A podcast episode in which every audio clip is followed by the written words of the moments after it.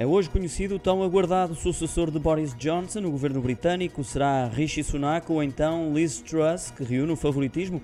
O anúncio será feito perto da hora do almoço, por volta das 12h30, pelo Comitê 1922 o Conselho dos Deputados responsável pelo ato eleitoral. Ainda assim, a passagem de testemunho só vai acontecer quando Johnson apresentar a demissão de Primeiro-Ministro à Rainha Isabel II no castelo de Balmoral, na Escócia, no dia de amanhã. Lembro que todo este processo de sucessão começou a 7 de julho, quando Boris Johnson anunciou a renúncia na sequência da demissão de 60 membros do governo, instigados por uma série de escândalos e dúvidas sobre a integridade do líder.